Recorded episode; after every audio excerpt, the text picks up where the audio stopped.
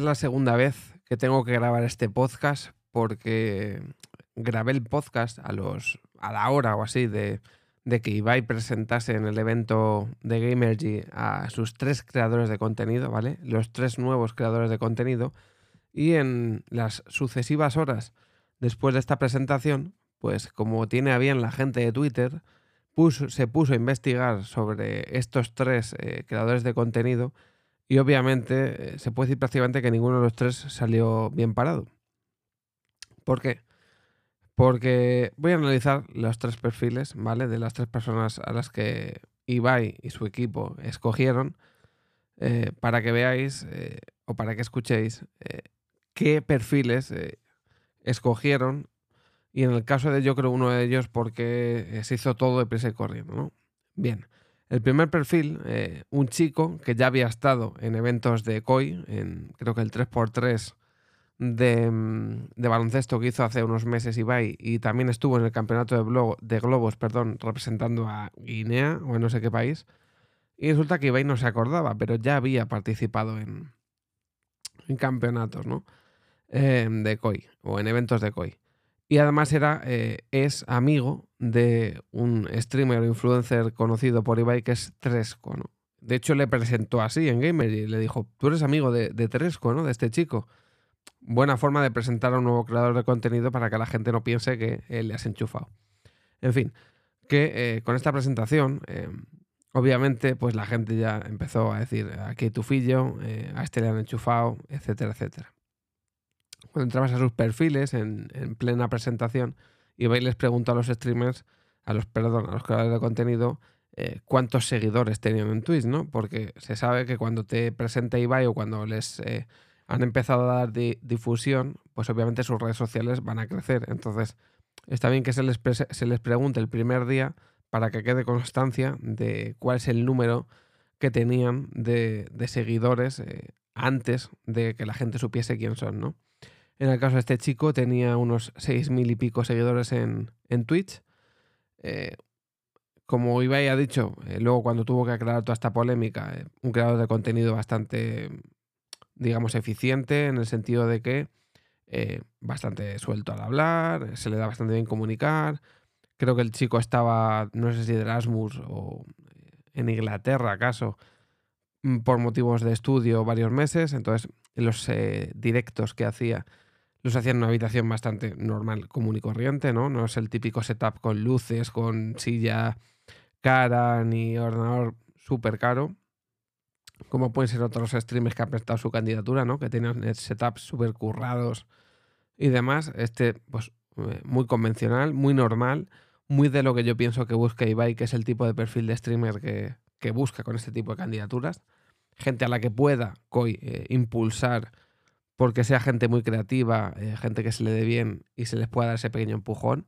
Em, y em, este chico, pues la polémica que se generó en torno a él es eh, simplemente esa, ¿no? Que podía darse a entender que como era un chico que ya había estado en eventos de COI y encima era una persona eh, conocida por un streamer conocido, pues pudiese generar cierta polémica. En el caso de la chica, porque son dos chicos y una chica, la chica había estado roleando en London, en la serie de London, no en Marbella Vice. Hay dos, eh, dos servidores de roleplay que se han hecho bastante conocidos. Primero fue Marbella Vice, que le creó Ibai, y luego fue London, que creo que es de Auronplay.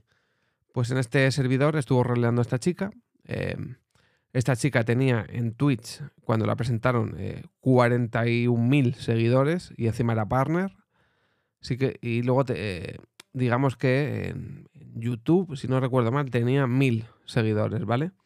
Claro, se hace raro ver una persona con 40.000 seguidores y el partner que solo tuviera una media de entre 0 y 100 viewers, pero sí que los tenía. Los tenía porque era una persona que básicamente, em, pues en el tiempo del roleplay, eh, adquirió bastantes seguidores, porque al final cuando hace roles y es una serie mm, conocida, em, pues la gente que quiere seguir tu rol te empieza a seguir, aunque luego dejan de, ver tu contenido, aunque mantengan el follow.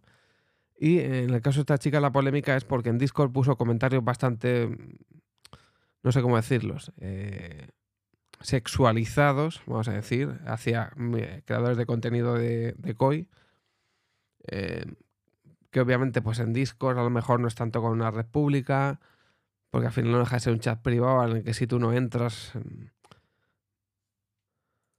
pues a lo mejor no te leen, porque digamos que Discord es como un chat privado, no es como una red social en la que te registras y ya está, porque es libre, ¿no? El Discord al final, pues el Discord lo crea una persona e invita a quien quiere. Entonces, pero bueno, ya sabemos cómo es esto de, de Internet. Y en cuanto era obvio que en cuanto saliese la gente elegida y tuviese la gente el nombre del elegido o elegida, pues iban a bucear en las redes sociales a ver qué había dicho. Cabe destacar que tampoco lo he dicho, se me había pasado, a la primera persona, al primer chico, eh, le descubrieron o le reflotaron tweets del año 2015 pues bastante desagradables también, ¿no? No sé si había algo machista, algo ofensivo, etcétera, etcétera, del 2015, ¿no? Que obviamente la gente cambia, la gente es imbécil cuando tiene una herramienta como Twitter delante y sobre todo unos tweets de hace siete años pues perfectamente pueden no representarte a día de hoy. No es así lo que ha pasado con la última persona, el último chaval, que es el que menos seguidores tenía en redes sociales, pero de luego ha sido el más polémico. Porque eh, a este chico, eh, que tenía apenas eh, ni 100 seguidores en Twitch y ni 100 seguidores en, YouTube, se le han descubierto tweets ofensivos en Twitter a lo largo de este año y encima contra gente de, de COI faltosos, irrespetuosos, etcétera, etcétera, ¿no? Y eh, también se ha compartido mucho el, vídeo de presentación que supuestamente le ha mandado a Koi, que estaba en su canal de YouTube, eh, un vídeo bastante lamentable, ¿no? Eh, pidieron un vídeo de hasta cinco minutos y en el vídeo este chaval que dura cuatro y pico, el primer minuto se presenta y los otros tres minutos no hace literalmente nada. Está con colegas en una sala y es como que les dice que le hagan preguntas, pero no hace absolutamente nada. ¿no? Entonces, un vídeo que tú lo ves y es bastante lamentable, la verdad. Eh, sí que puedo entender que es ciertamente original, porque al final en el vídeo se pide que expliques qué haces o a qué te dedicas y lo puedes hacer a través de las preguntas de tus conocidos, pero es muy cutre el vídeo. Es un, es un vídeo que tú lo ves y, y, sinceramente yo no contrataría a alguien por ese vídeo. Me parece excesivamente cutre.